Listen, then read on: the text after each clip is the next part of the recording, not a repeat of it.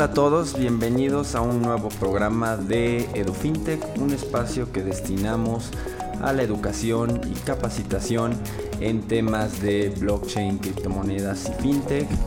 Mi nombre es Jonathan Stahl, soy el conductor de este programa y como cada semana iniciamos, o siempre tenemos un, invitado de honor que nos va a aportar, contar su experiencia en los proyectos que, que está. Y esto obviamente va a ayudarlos lo que intentamos es que ustedes conecten, sobre todo cuando conocen su experiencia profesional, si se encuentran en el mismo punto y las posibilidades que tienen ¿no? de llegar a donde nuestro invitado eh, ha llegado y también de sus proyectos para ver pues el ecosistema en que está trabajando, los emprendedores, qué ideas traen y pues todo esto enriquece a, a la audiencia que como siempre les agradezco nos escuchen.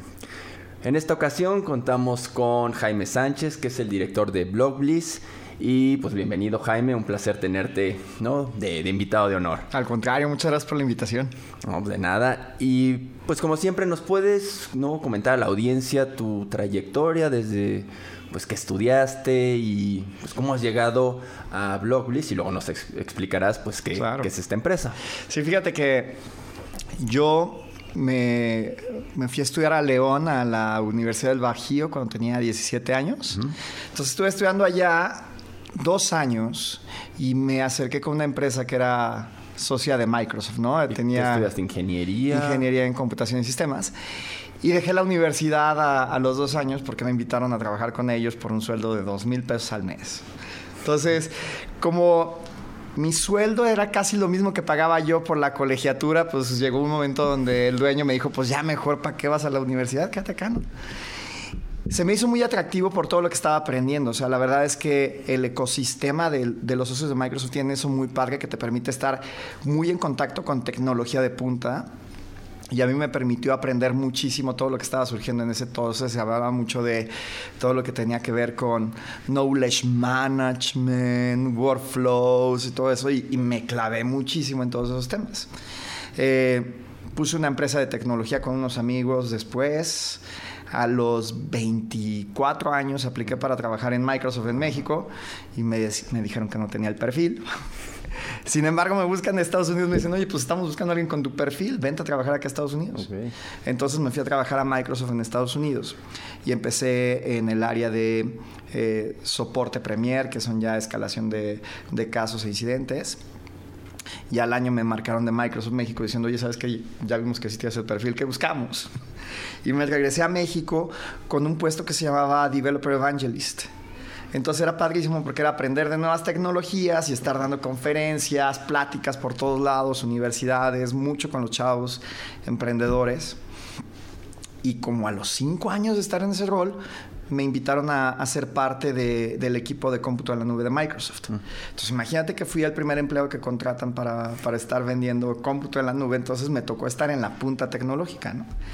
Y, pues bueno, obviamente ahora ya no era lo mismo estar hablando, que es más un rollo de mercadotecnia el ser un developer evangelist. Eh, pues ya me convertí ahora en más un agente de ventas. Entonces ahora sí me tocó estar entendiendo las necesidades de los clientes, ver no nada más el usa la tecnología por usarla, sino más bien ahora ya es cómo la tecnología realmente impacta lo que los clientes necesitan, ¿no? Y entonces era empezar a pensar ya más ahora sí en tecnología como modelos de negocio fue cuando empezamos a acercarnos con blockchain, que era una de las tecnologías emergentes, y Microsoft tenía su programa especializado en blockchain, ¿no? Oye, eh, me, me, gustó esa parte, me llamó la atención, esta trayectoria que te fuiste a Estados Unidos, que fuiste a León, y luego que empiezas por tu puesto a dar pláticas y acercarte a la gente. Aquí me gustaría eh, que nos dieras tu perspectiva de en ese entonces y ahora, ¿cómo has visto que se modifica el conocimiento de la gente en términos tecnológicos, el acercamiento, la facilidad. Sobre todo, pues la diferencia que tuviste en un Estados Unidos y un México, y pues ha, mejorado. ¿Cómo has visto toda esta madurez de, de los chavos o de la gente tecnológicamente? Es que ha cambiado de una manera dramática. Cuando yo empecé en el tema de tecnología, todo era este, grupos de usuario y, se juntaban, no era siempre, vamos a juntarnos para, hablar de un tema, ¿no?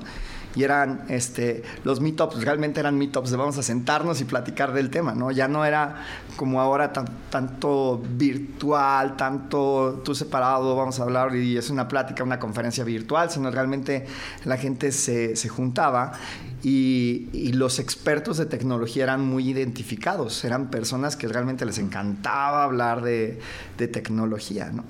Este, yo lo que he visto es que la evolución que generó toda la parte de, más allá del Internet 2.0, el hecho de que tú empezaras a, a generarse esta especie de youtubers y expertos de tecnología, explotó de una manera impresionante a través de las redes sociales, ¿no?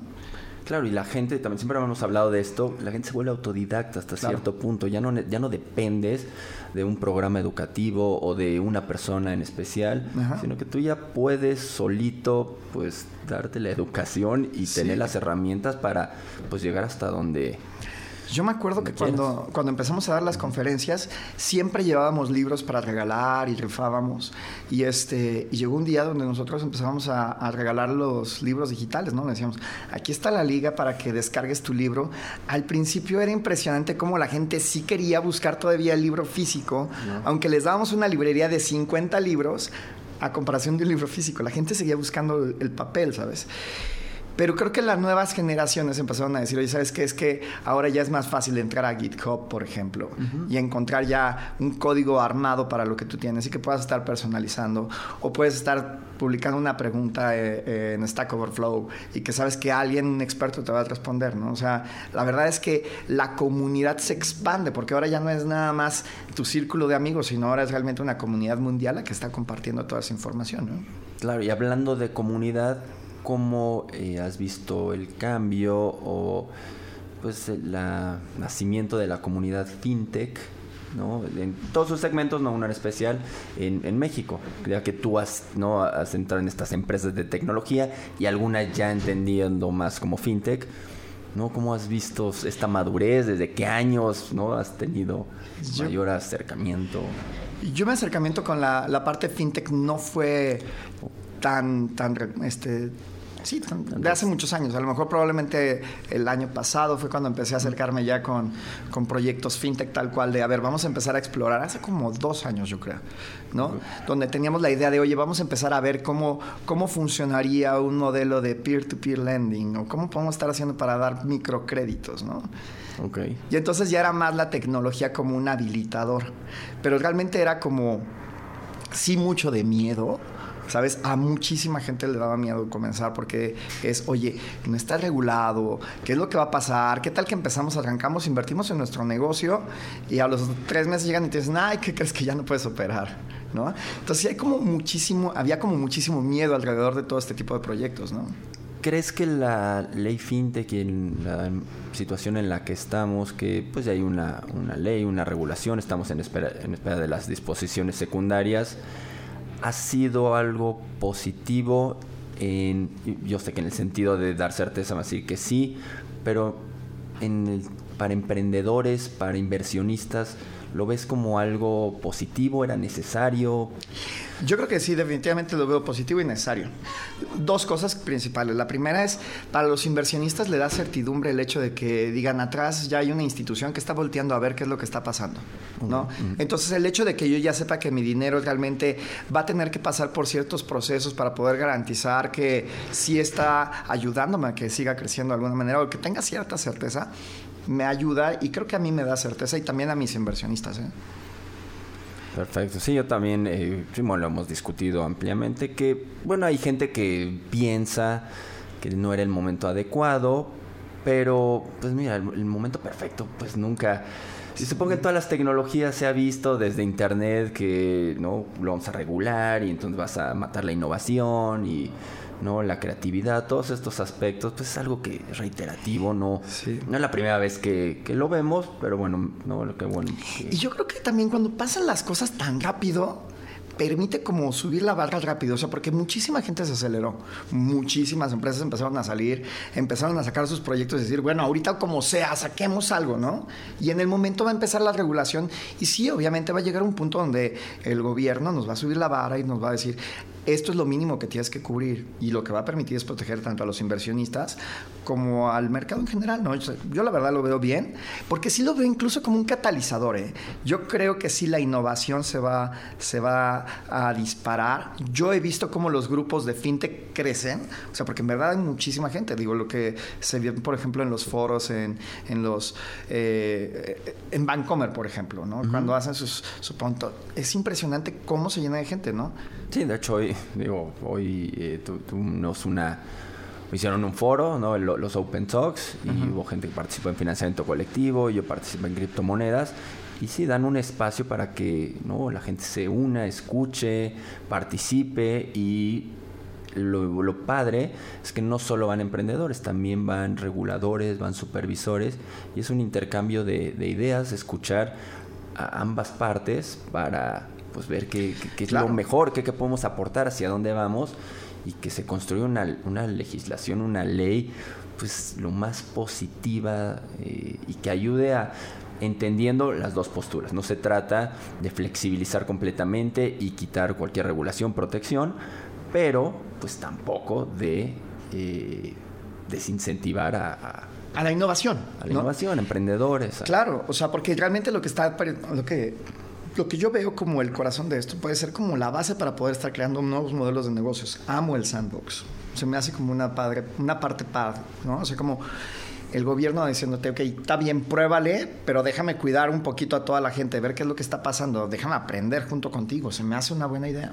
Sí, claro, lo de los modelos novedosos, el, copiar el modelo sandbox es, yo creo que uno de los puntos más, más importantes de, pues sí, de la ley. Y sabes qué otra cosa se me hace bien importante, el ver a los bancos tan interesados en lo que está pasando con la ley fintech. O sea, sí creo que por una parte miedo, pero sí creo que la parte fintech está siendo como un habilitador de los nuevos negocios de, gobierno, de los bancos. Claro, y los bancos pueden verlo de, de, distintas maneras. Una puede ser de, bueno, yo tengo que desarrollar algo porque me van a comer el mercado. Otra, pues colaboro, que a mí es la que más me gusta, ¿no? Colaboro con, empresas pequeñas para servicios, productos que yo pues, no voy a prestar por mi infraestructura, no voy a modificarla. Y lo otro que hemos visto, pues que compran a, las empresas y las incorporan a su, claro. a su propio Fíjate que en una, una plática que, tuvimos en, en, Miami, uno de, las, de los que estaban comentando era de, de banco, creo no me acuerdo por allá, lo que estaba diciendo es que lo mejor que nos pudo haber pasado a nosotros con Banquero es que hubieran surgido los fintechs. Porque ahora las fintechs son los que nos empiezan a traer negocio a nosotros. Claro, porque entonces, áreas de oportunidad o, segmentos que no habían literal, llegado. Segmentos a los que ellos no podían llegar, que estaban desbancarizados, ahora ya es como, ya tenemos a alguien que los pueda bancarizar por nosotros y después entramos nosotros. Y entonces ellos pueden estarle dando acceso ahora sí, te doy acceso a un crédito para tu casa, ¿no? Porque ya vi que pudiste cubrir con un crédito personal. ¿No? Y entonces ahora ya puedes estar teniendo oportunidades que como individuo no tenías porque no existía una institución bancaria que pudiera darte un crédito si no habías tenido un historial anterior, ¿no? Claro, sí, se vuelve como el, medio o el puente para ¿no? ayudarle a mucha gente que salte a digo, los que quieran, porque podemos hablar de gente que otro sistema económico, criptomonedas que no necesariamente es bancarizado, pero bueno, en principio lo que se quiere es inclusión financiera, que es uno de los principios que maneja la ley fintech. Claro. Y pues los legisladores lo han dicho, es una ley de principios. Lo complicado y lo que hemos platicado ahorita es no matar la innovación y proteger al consumidor. Sí. ¿No? Incentivar la competencia, ¿no? La neutralidad tecnológica, pero aún así mantener la estabilidad eh, económica. Claro. O sea, se, no se complica, pero pues sí pueden en algún momento chocar estas dos. Limitarla a lo mejor un poco. Fíjate que algo que estábamos platicando y que era como interesante era que pensando en, la parte donde dice las inversiones que pueden estar haciendo los, los dueños de las fintechs, los socios de la fintech, ¿no? O sea, imagínate que tú creaste tu modelo y estabas pensando, yo voy a estar obteniendo dinero por lo que estoy invirtiendo en mi aplicación, pero además porque también yo quiero estar fondeando créditos para mis clientes, ¿no? Imagínate que ahora te limitan y ya te digan, no, pues ya no puedes tú invertir en tus, en tus propios proyectos.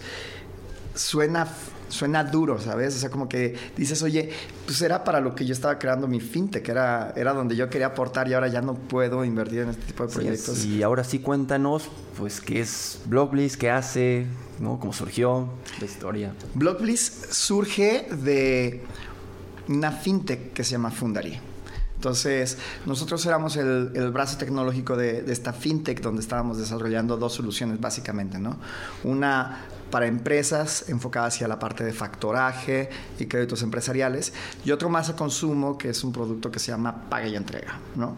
Entonces, de ahí surgieron las oportunidades más relacionadas hacia el blockchain, hacia el desarrollo de blockchain. Entonces, por el expertise que tengo de Microsoft, por el relacionamiento que tengo, por clientes que teníamos en Estados Unidos, nos empezaron a decir, oye, ayúdanos porque no tenemos desarrolladores que sepan de, de blockchain. Entonces, pues fue como un paso natural y decidimos separar la parte tecnológica de Fundary y crear una nueva empresa que se llama Blockbliss. Para soluciones de ecosistema, de todo. Tanto de la parte fintech, porque ya tenemos ese, ese background, pero también de la parte de, blockchain, y tanto para redes este, privadas, permission, y también este, pues en la red pública de Ethereum o de EOS o Neo, por ejemplo. Perfecto. Pues, bueno, aquí vamos a entrar un poquito a, discutirlo, ¿no? Del famoso blockchain que seguramente mucha gente lo ha escuchado, está de moda, ¿no? Al parecer es la nueva solución que va a reformar y a mejorar el mundo.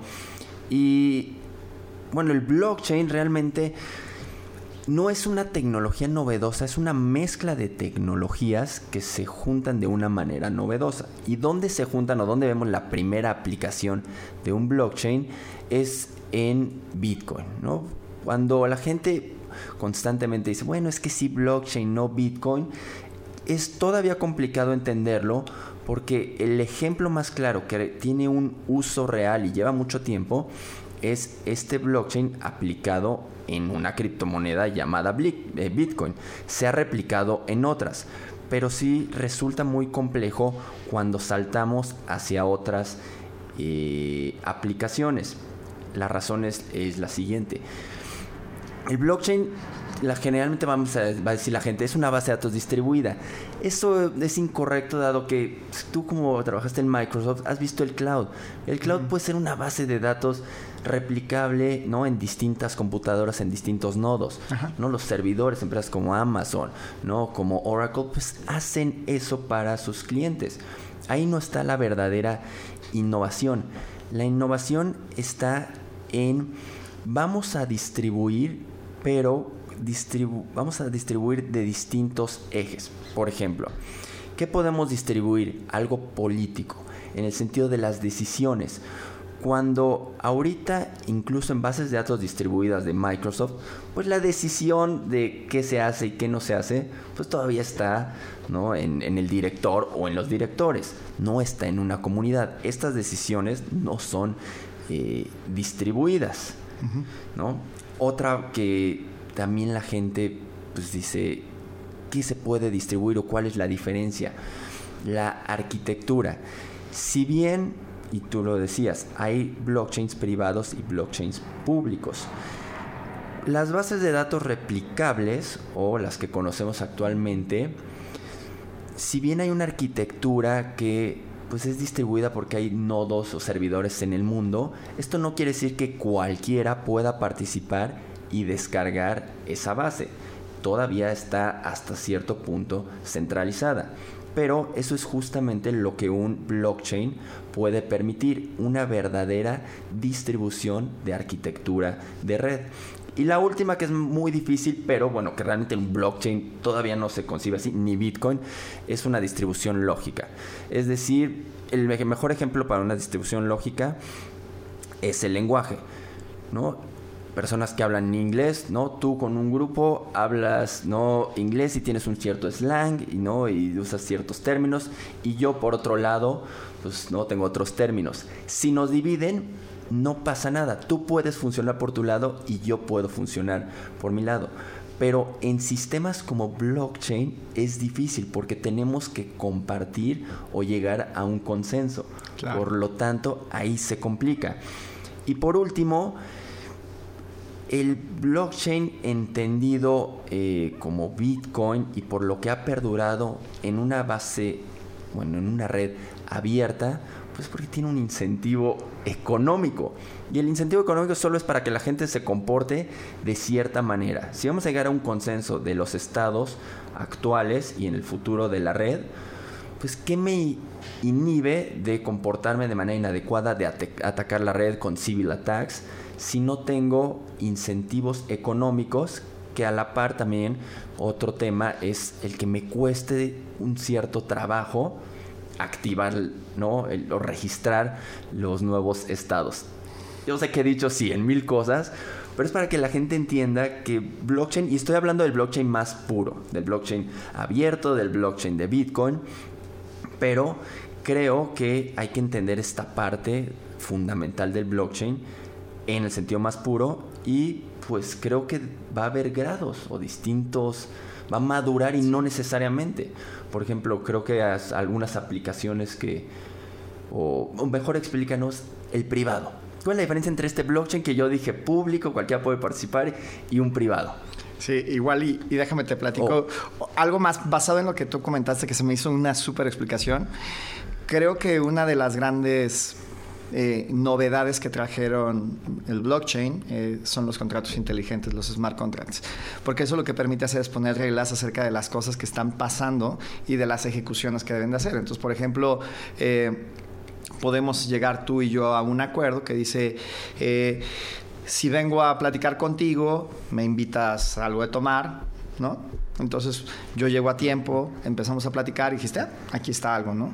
Pero ese acuerdo es un acuerdo platicado, ¿no? No tuvimos que, firmar nada, pero imagínate, por ejemplo, que tuviéramos un contrato que se ejecutara de manera adecuada, ¿no? Que se, y de manera automática. Entonces, por ejemplo, es, a ver, Jaime, si llegas a las 7 de la, a las 7 de la tarde, ¿no? Y empezamos la plática a las 7 y 10, entonces en ese momento vamos a destapar un refresco juntos, Pero por cada minuto que, tardes, tú me vas a tener que estar pagando a mí el siguiente trago, ¿no? Entonces, esas reglas que estamos definiendo de acuerdos entre, entre nosotros, imagínate que se puedan ejecutar de manera automática. Y entonces ya no es de que, mira, según mi reloj llegaste a las 7 en punto, ¿no? Hay un reloj universal que comparte esas reglas y él es el que se encarga de decidir si se cumplieron las reglas o no. Entonces, ahora estos contratos inteligentes no es que sean tan inteligentes, sí tienes que haber alguien que los esté programando y que esté definiendo todas estas reglas para poderse ejecutar, ¿no? Ahora, en el contrato inteligente te pongo un ejemplo. Cuando celebramos contratos por escrito o no hablado, verbal, siempre está la posibilidad de reinterpretarlo, de modificarlo, de oye, aquí pues muévele tantito o dame chance. Yo sé que estos son, ¿no? Parece un, un clásico, ¿no? Mexican de, oye, vamos a moverle. Pero tiene un cierto sentido porque cuando mencionas que el contrato ya está programado y se ejecuta, las instrucciones están en código, ya no puedes tú moverle. O al menos ya hasta que se ejecutó tendrías que ver si lo regresas, lo cual pues, tendría un contrasentido en lo que estamos buscando de esta automatización. Pero no crees que ahorita, y digo, no sé cómo va a madurar esto, hay muchos casos pues hay condiciones, circunstancias ajenas, el, oye, pues mira, realmente yo no quería eso, o por ejemplo, ahorita eh, que a las 7 se ejecuta y tú me empiezas a pagar, pues me dices, oye, la, lluvia, pues yo no había previsto eso. Digo, puede ser que llueva, puede ser que no, pero el contrato lo suscribimos y no está codificado. Quizá en otras circunstancias te hubiera dicho, bueno, pues no pasa nada, no entiendo lo de la lluvia. A mí lo que me causa todavía conflicto es esta que los contratos están cerrados hasta cierto punto. Y el humano, nuestras decisiones no solo a veces no sabemos lo que hacemos bien y es natural, muchas veces también dependemos de circunstancias, de casos fortuitos, fuerza mayor, y ahí, pues, ¿qué hacemos? ¿Cómo incorporamos tantas cosas aleatorias a un... Sí, y, y, lo que va a pasar es que vas a tener que generar un nuevo contrato, ¿no? O sea, y, literal vas a tener que ir evolucionando y tus contratos van a empezar con reglas muy sencillas y posteriormente los vas a ir creciendo. Déjame te pongo un ejemplo, de un ejemplo real, ¿no?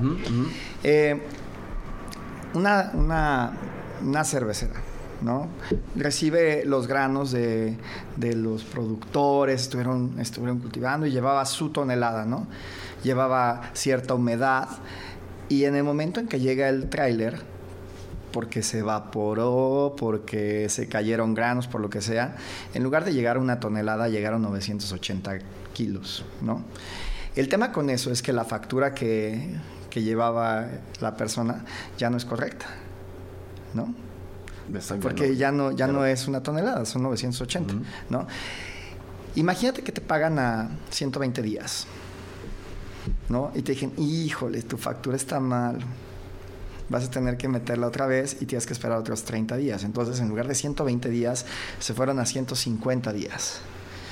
En el mejor de los casos, porque si te equivocaste y llegaste tarde, pues resulta que ahora pues, son otros 30 días más, se fueron a 180 días. Y esta es una realidad, ¿no? ¿Qué pasaría si hubiera un contrato inteligente en medio? ¿no?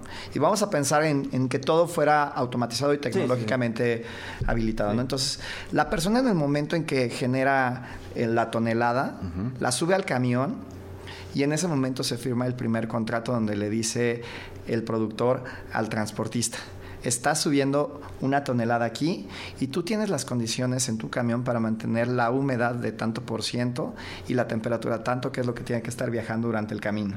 Si baja de este rango, tú vas a ser penalizado por, porque tu camión no estaba cumpliendo con las reglas, ¿no? Y entonces me ayudas a protegerme a mí porque mi producto va a llegar en las condiciones adecuadas, ¿no?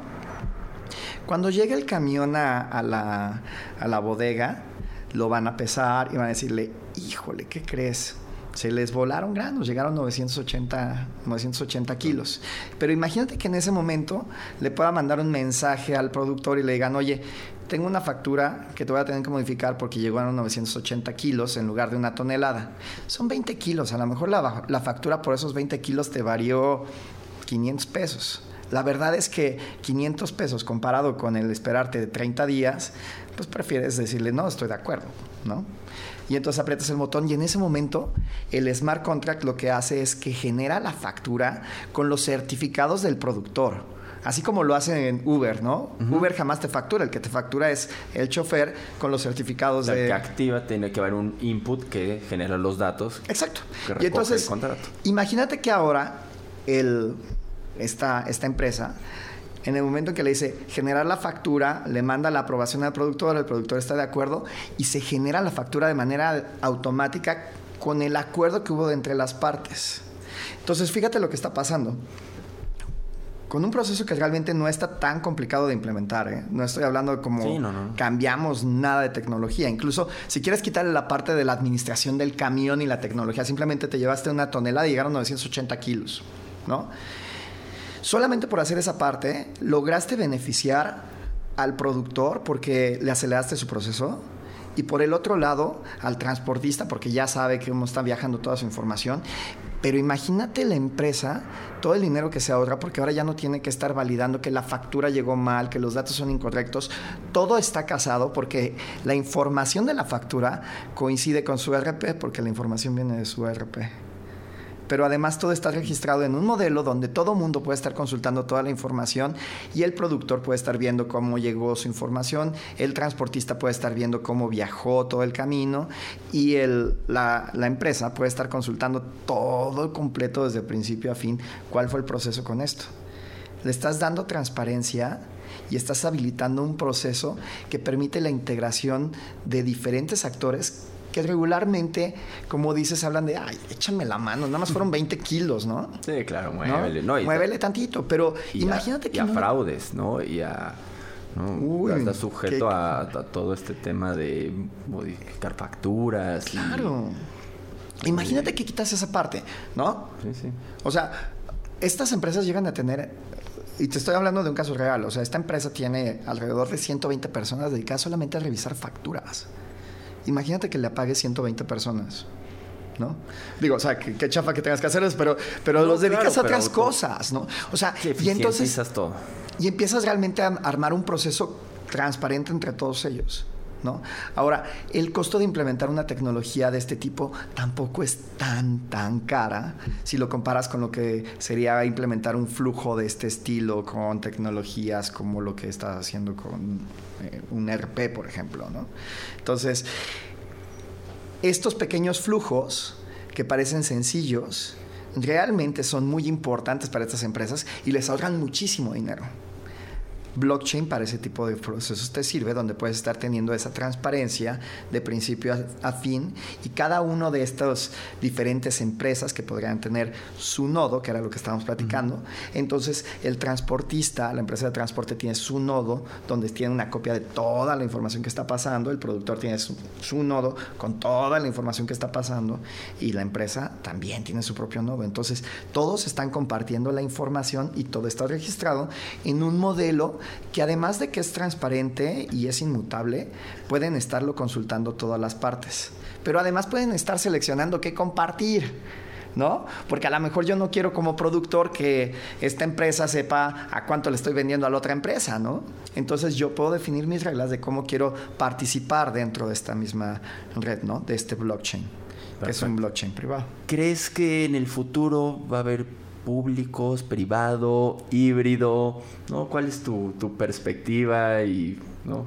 qué piensas al, respecto? Yo creo que cada mes vamos a ver eh, blockchains híbridos. Este algo que, creo que ahorita está pasando en, México principalmente. En México es donde más lo he visto. Eh, hay como mucho miedo de empezar a meter cosas al blockchain como que la parte de que vamos a ser abiertos para que todo el mundo pueda ver lo que está pasando da miedo.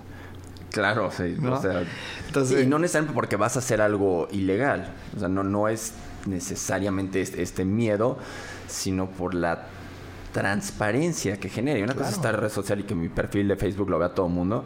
Otra cosa es que vean mi negocio y cómo opero, pues, mi red o todo el mundo. Pero creo que ahí también está una, otra ventaja. La transparencia va en dos sentidos. Uno, el este que dice, bueno, me da miedo que la gente me vea, pero otro es muy positivo, porque quizá ahorita la gente que opera bien, que tiene un negocio sano, pues no hay una manera de demostrárselo a los demás, de que todo mundo lo vea de manera mucho más transparente, que, que todos estemos en este acuerdo. O sea, tiene que ir de persona a persona y ganándose. Pero aquí, mira, si está en la red como tú pusiste el ejemplo, hay una transparencia que todo mundo ve. Entonces ya hay una validación pues consensuada y directa, tiempo real. Creo que esa es una, la transparencia, lo que habías mencionado, es una gran cualidad y atributo que nos va a dar beneficios. O, ¿no? Déjame te pongo otro ejemplo de, de, blockchain.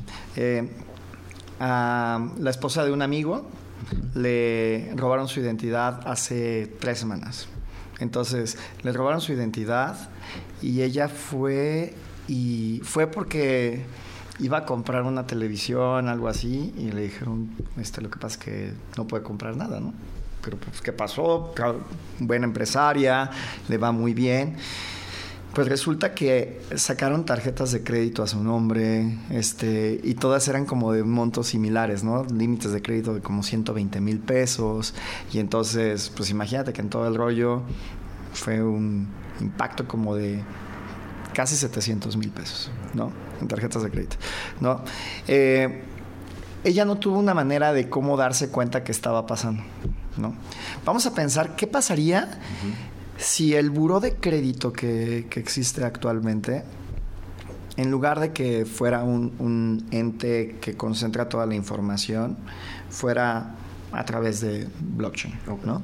Y entonces, cada uno de los bancos ahora, sin tener que decir Jonathan Stahl mm. compró esto, sino a lo mejor tienes un identificador único que a lo mejor es tu CURP, tu RFC, lo que sea. lo que hemos hablado, tu hash, tu hash. sin altera tu no firma electrónica avanzada. Exacto.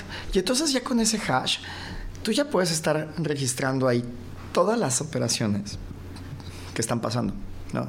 Y entonces ahora ya podrías saber no nada más que tienes una tarjeta de crédito, sino también las compras que estuviste realizando.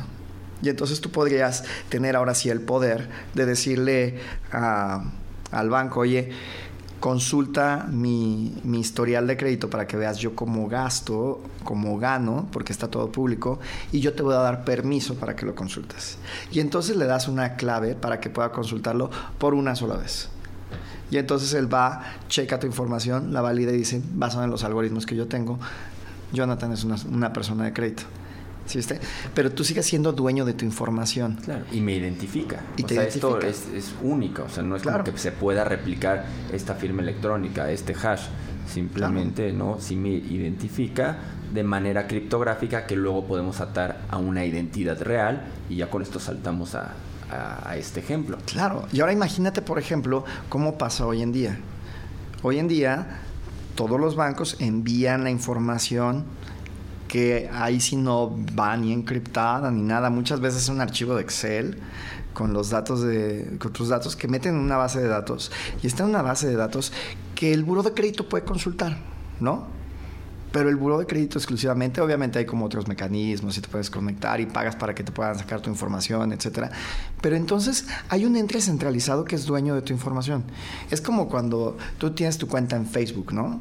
oye, pues todas las fotografías que están ahí son mías y yo lo que estoy subiendo ahí es mío, ¿sí? Pero deja que Facebook haga lo que quiera con esa información. Sí, hasta que te quieres dar de baja y hay unas trabas para que jamás no te puedas dar de baja y claro. parece no es realmente... Exacto. Entonces, ¿qué tal que tú vuelvas a ser dueño de tu información y, de, y tu identidad realmente? ¿no?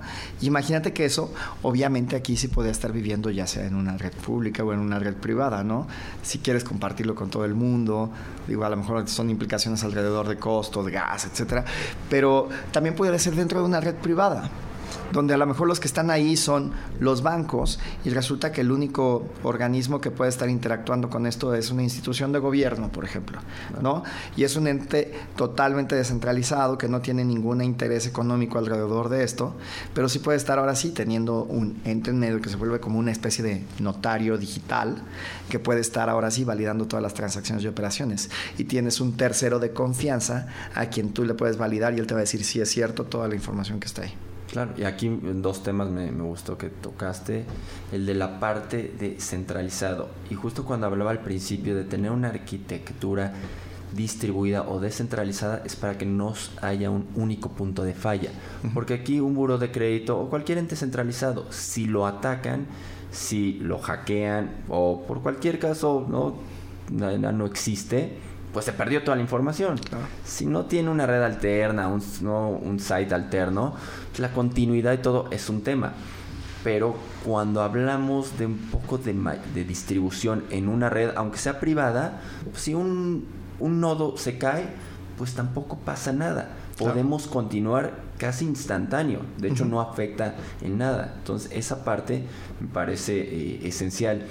Y esto de la identidad el tener un, una identidad digital protegida y que te puedas identificar te permite llevarla contigo a cualquier parte. Y contigo no es tener un papel, un pasaporte, que si lo pierdes tienes que no reportarlo como extraviado o que me lo robaron y es todo un problema. Y más si es una visa, bueno, ya no, no, el tema si pudieras ya todo digitalizarlo y no llevarlo contigo, sabemos que está almacenado en un blockchain con estas firmas criptográficas que nadie va a alterar, nadie lo puede manipular más que tú, entonces te permite llevar contigo tu información a cualquier lado del mundo o mandarla a cualquier lado del mundo. Y puedes activar todo tipo de, servicios. Me parece es una innovación y realmente una seguridad para la gente porque se vuelve ahora sí, tú eres un pasaporte digital. Exactamente. Imagínate, por ejemplo, eh, tú en México eres una persona exitosa, tienes tu negocio, tienes tus tarjetas de crédito, eres un buen ciudadano, ¿no? Pero si tú te vas a otro país, al momento en que llegas, señor Jonathan Estal, bienvenido a nuestro país. ¿Qué va a hacer con su vida? ¿Quién Demuéstreme todo lo que dice que ha hecho. Ajá. O sea, ya ahí te veo queriendo sacar un crédito para comprar un coche, ¿no? Sí, claro. de las cosas más, más sencillas. Una tarjeta de crédito. Espérame, no traigo no, mi, mi, IFE o no traigo mi licencia o híjole, para rentar un coche, a ver, pásame su licencia. Híjole, no la traigo. Bueno, si ya esa licencia, este permiso que una autoridad no local validó, pues ya la puedes arrastrar y va a haber chequelo y ahí está, ¿no? Ya no, no está caduca, ¿no? Todo. Claro. Y ahora imagínate que ya llegas a este nuevo país, tú con tu identidad, ellos pueden estar validando y dice, señor, bienvenido a nuestro país, aquí tiene su tarjeta de crédito, sabemos que es usted un buen ciudadano y que paga bien sus impuestos, que paga bien, que tiene buenos ingresos, bienvenido. Porque ya hay una historial acerca de ti. Y ya no es una historial que sea local, es una historia que se vuelve completa. Ya tienes ahora sí una especie de pasaporte digital. Es un ciudadano del mundo, este término que no usamos sin mayor, muy, al ahí se va. Aquí ya tiene una aplicación y un sentido muy real. Claro. Y eres un, debes de ser un ciudadano del mundo y pues poder presentarte, como tú dices, hola, ya lo, ah, ya lo conozco, ¿no? Ya corrí, ¿no? Todos mis programas, sé quién es, aquí está su crédito, no tiene acceso a estos servicios, no, no tiene que pasar una tramitología ¿no? cansadísima, engorrosa, que al final, pues sí, la gente luego ya ni quiere volver a sacar sus identificaciones porque las filas, aunque ha mejorado, pero de todos modos, el punto es este, ¿no? Que claro. Si pudiera, y también que tu comportamiento de hace un año, hace cinco años, no va a ser el mismo que en un año. Y muchas veces todos estos cambios pues son difíciles de registrar. Porque o lo registras solo un, un ente, un banco o una aseguradora, pero pues los demás no se hablan, no lo saben. Entonces, si mejoraste tu situación económica por un nuevo eh, empleo, si adquieres un, un bien distinto, un coche, una propiedad, si te sacas la lotería, no sé, o cosas negativas. Todo esto modifica tu comportamiento, tu pasaporte en el tiempo, cosa que pues hasta ahorita es muy difícil, ¿no? Es esta asimetría completa en información para entes que ofrecen servicio. Déjame te pongo otro ejemplo. Eh, imagínate que tú tienes tu casa, está padrísima, este, y llega y te dice político, esos corruptos, y te dice, oh, está padrísima tu casa, Jonathan, fíjate qué bonitos cuadros. Este, ya llevas mucho tiempo viviendo aquí, no, pues ya, ya tengo mis cinco años viviendo acá. Órale, pues mira, fíjate que tenemos un problema. Yo aquí tengo la escritura de tu casa y resulta que no está tu nombre, está mi nombre, ¿no? Claro. Oye, pero, pero pues, la mía también, mira, sí, está, pero... Está inscrita en el registro público de la propiedad y, ¿no? Y todo. Claro. pues no, no, no eres tú, resulta que es mía, ¿no? Oye, y en lo que se meten y hacer todo eso, cada trámite en el registro público de la propiedad, ¿cuánto tarda? ¿Seis meses? Sí, si tu gestor es. si el gestor de la notaría es eficiente. Claro. O sea, imagínate, por ejemplo, que las propiedades pudieran vivir en blockchain. Claro, es una maravilla. Y aquí estamos hablando de pues, todavía lo más. Eh, no quiero decir normal, pero un poco civilizado. Ahora, gente, refugiados, que pues tuvieron que salir de su país por una guerra civil por un evento de la naturaleza, pues se perdió todo. Y regresan y, no, pues esto era su, usted dice, pero ¿dónde? Nada. Entonces aquí, si llegara ese eh, evento, que tuvieran que salir, pero esta propiedad de nueva cuenta se digitalizó, se demostró ¿no? en público transparente que era tuya, bueno, pues si te vas tanto tiempo, eso sigue siendo tuyo. Algo, alguien podrá ocuparlo, esa es otra cosa. Pero en términos de demostrar propiedad, pues con una... Eres tú. Eres tú y es tuyo a donde vayas. Ahora, imagínate, por ejemplo, que cuando firmemos un contrato, ese contrato no necesitemos tener un notario, que digo, y con todo el respeto a los notarios del mundo. No, claro pero imagínate que, por ejemplo, ya no necesitemos tener un tercero enfrente, sino más bien ese tercero enfrente se vuelve un notario digital, donde yo tengo mi identidad digital, tú tienes tu identidad digital y en el momento en que yo digo, sí acepto, pongo mi certificado, mi hash, lo que sea, y con eso yo valido que lo que estoy firmando es mío lo que tú firmaste realmente eres tú. No puedo repudiarlo, o sea, me, me, autentiqué y no puedo repudiarlo. Y en ese momento todo se queda registrado dentro del blockchain. Entonces ahora ya no es nada más el hecho de que tú y yo lo firmamos, sino además el contrato queda registrado para que cualquiera lo pueda consultar. Entonces le estás dando, además de eso, un poder bien interesante. Imagínate cómo podría cambiar toda nuestra, la política de nuestro país, ¿no? Sí, es, uno de los temas que se, tratan constantemente, muy sensible, pero temas, mira, deja tú eh, el voto y llegar a este punto. Fundaciones, ONGs, ¿no? asociaciones o eh, que apoyan que recursos públicos son destinados a estos programas sociales. ¿Qué sucede? Que se pierde el trazo a la mitad del camino y llega la mitad de los recursos, si es que llegan, y cuando llegan, pues tampoco sabemos.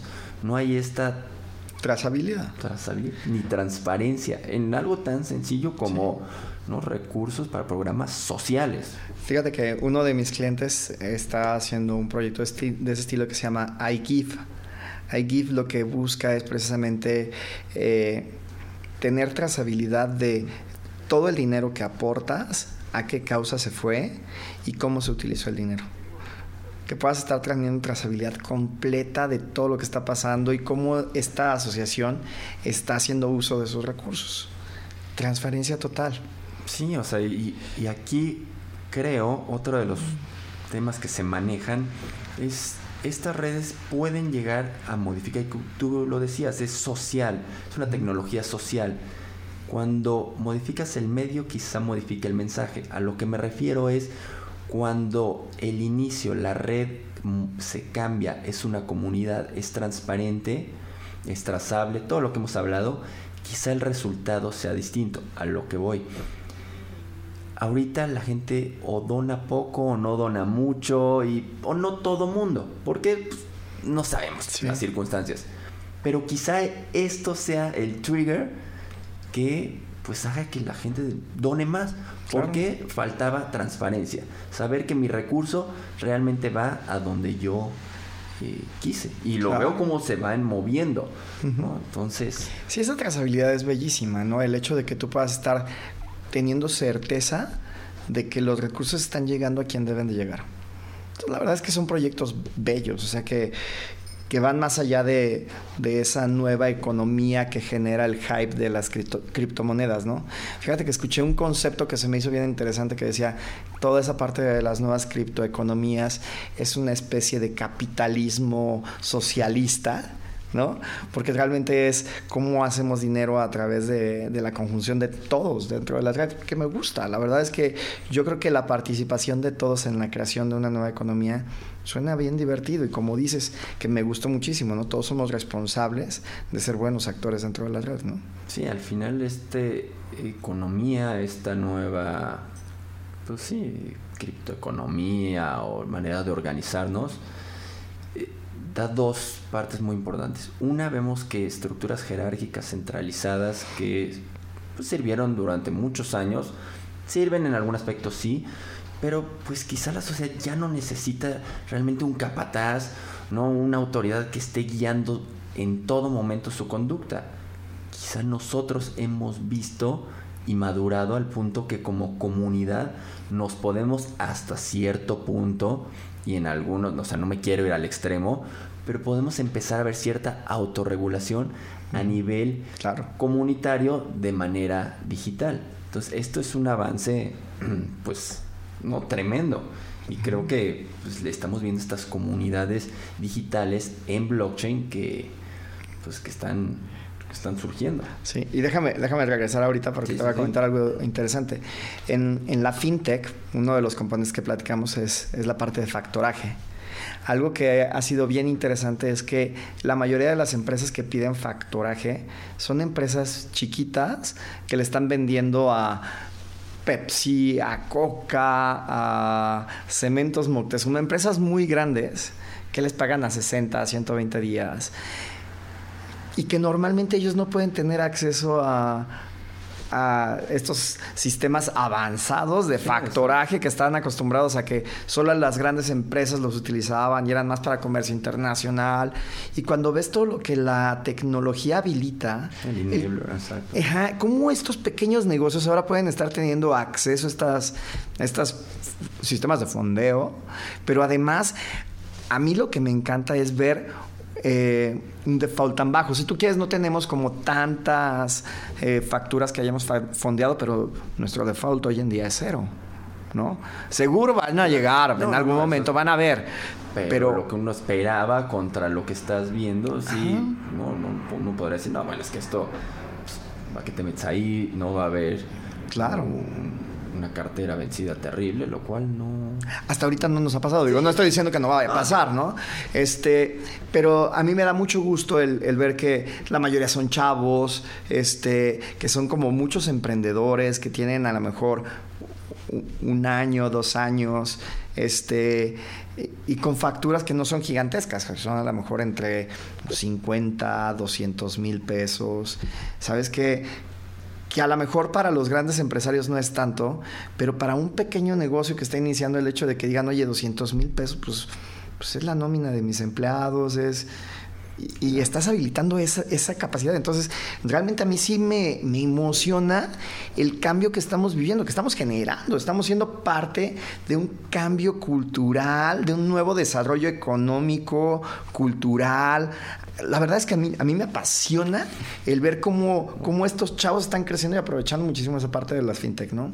Se está democratizando la tecnología. O la tecnología está democratizando el acceso a herramientas, créditos, oportunidades. Claro. Que antes, pues las barreras de entrada eran, ¿no? Tanto regulatorias como naturales, terribles. Sí. Y con estas nuevas tecnologías, todas las que hay, blockchain es una de ellas pero ayudan a que el pequeño, desde una sola persona, pueda tener acceso a una gama que antes impensable, ¿no?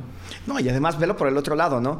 Cuando tú te pones a pensar en lo que nosotros tuvimos que implementar para poder estar dando factoraje y los análisis que hacemos, híjoles, no sé cuánto dinero le tenga que invertir un, banco para tener toda esa tecnología, pero para nosotros no fue tan complejo, ¿no? Seguro no tenemos los mismos niveles y no tenemos la misma tecnología atrás, pero es suficiente como para poder identificar a una persona, para poder empezar una empresa, a quién le está prestando, el nivel de riesgo y poder decir, confiemos en esta persona, ¿no? Y entonces nos permite a nosotros estar innovando y poder estar generando nuevos proyectos alrededor de, de esta nueva economía, ¿no? Porque realmente lo que estamos haciendo es democratizando tecnológicamente una nueva economía. Sí, estamos generando una nueva sí, red, comunidad, manera de pensar, rompiendo paradigmas. Y aquí justo también eh, en la parte que decía de dos puntos muy importantes, y también lo, lo mencionaste anteriormente, la responsabilidad. Ahora sí con toda esta tecnología, sobre todo con el blockchain que hemos hablado y que te identificas y lo puedes llevar a cualquier lado y eh, pues no, no se altera y es transparente, el que lo controla eres tú. Y el que es responsable, ahora sí no hay el que, ay, pero... me robaron la identidad. Exacto, me la robaron, o híjole, yo no quería hacer esto, o híjole, no, no entendí esta parte conlleva estas dos, dos caras. Una, padrísimo, ¿no? Eh, democratizamos la tecnología, tenemos acceso a 100 mil eh, oportunidades, pero también eres responsable de lo que haces, porque aquí ya no hay el echarlo para atrás, el no reconocer pagos, el con quién me quejo, que alguien más se haga responsable.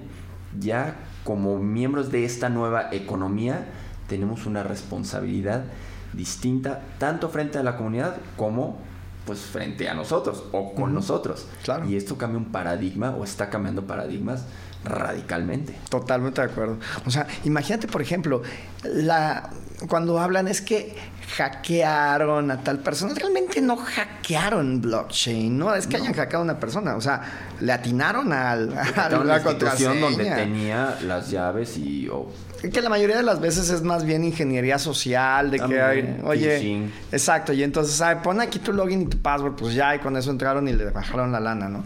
Y, y, pues pasa, ¿no? O sea, digo, si pasa con los bancos, pues cómo no va a pasar también acá, ¿no?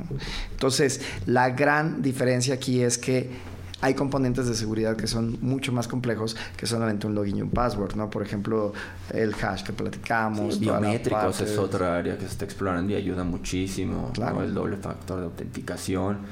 Eh, cien mil cosas que, bueno, cien mil, pero muchas cosas que ayudan. Ahora, en esta parte, para tomar lo de los reguladores y que toda tecnología debe enfocarse o tomar en cuenta su tiempo, la idiosincrasia, la gente no todo el mundo lo va a entender. Está padrísimo lo que hemos hablado. Ahora, siempre pregunto, ¿cómo crees que podamos educar o transmitir esto a la gente? protegiéndolo, entendiendo que mucha gente pues no, o sea, no es sofisticada en estos temas, no le importa cómo lo haces, cómo lo transmitimos, foros. Sabes que yo creo que la única manera de, de probarlo o sea, de, realmente decir, ya confío en esto, es probándolo, ¿no? Entonces, por ejemplo, hay, hay ideas muy padres, por ejemplo, hacer como concursos que están fondeados con Ether, por ejemplo, con Bitcoin, donde a lo mejor vas a ganar .001, ¿no? Pero ya te crearon un wallet y ya tienes algo de dinero que a lo mejor se van a convertir en 10 pesos, pero ya tienes algo allá adentro, ¿no? Entonces vas a empezar a ver como muchas empresas muy preocupadas porque las personas puedan llegar a tener un wallet porque el, hecho de que tengan un wallet donde ya tienen ahí sus tokens habilita muchísimas cosas. Y ya, le das, ya, te interesa, ¿no? Cuando hay dinero de por medio, tu dinero, pues ya le pones otro interés. Aunque sea regalado, ¿eh? eh exacto, ya, ya es mío, ya es mío, ¿no? O sea, ya lo cuidas. ¿no? Y entonces ya tienes oportunidades diferentes. Entonces yo creo que sí vamos a empezar a ver mucho eso. Ya lo hemos visto en Estados Unidos y en otros países. Yo creo que vamos a empezar a ver mucho más en México. Eh, Creo que Bitso está haciendo una chamba súper padre en todo lo que tiene que ver con awareness. Hay otros nuevos exchanges en México que están surgiendo. Este, yo creo que la competencia también va a empezar a, ayudar a crear nuevos proyectos, nuevos productos. Entonces, yo creo que definitivamente eso, ¿no? La apertura va a ser una de las grandes cosas que van a empezar a, generar nuevos proyectos. Perfecto, pues con esa, con esa nota, ¿no? Nos, nos retiramos. Te agradezco que hayas asistido, ha sido un placer, creo que a la gente le, le, encantó esta plática, hemos abordado muchísimos temas y bueno, te agradezco de nuevo tu participación para que la gente te contacte, ¿no? Te pueda una pregunta, cualquier cosa. Eh, correo, red social. Claro, eh, la manera más fácil de, encontrarme es entran a la página de Blog. Eh, blog se escribe B-L-O-C. Lo dejo de todos en el, en el podcast, bueno. Perfecto. Y entonces eh, tú entras ahí y ahí vas a ver mi fotografía de perfil, ahí está mi perfil de LinkedIn. Este, mi correo es jaime.sánchez.blogbliss.com y fundari.com con Y, fundari.com. Ahí van a poder ver todo lo que estamos haciendo referente a lo de factoraje y este nuevo mecanismo que te platiqué de paga y entrega. Perfecto, pues estoy seguro que la gente te va a contactar. Y a mí, como saben, me pueden contactar en Facebook, EduFintech, en LinkedIn, mi nombre es Jonathan Hilton Stahl Duker. En Twitter soy Frontera Norte y mi correo educacionfintech.gmail.com. Les agradezco que hayan escuchado este nuevo programa. Nos escuchamos la próxima semana con un nuevo invitado y pues hasta la próxima. Gracias.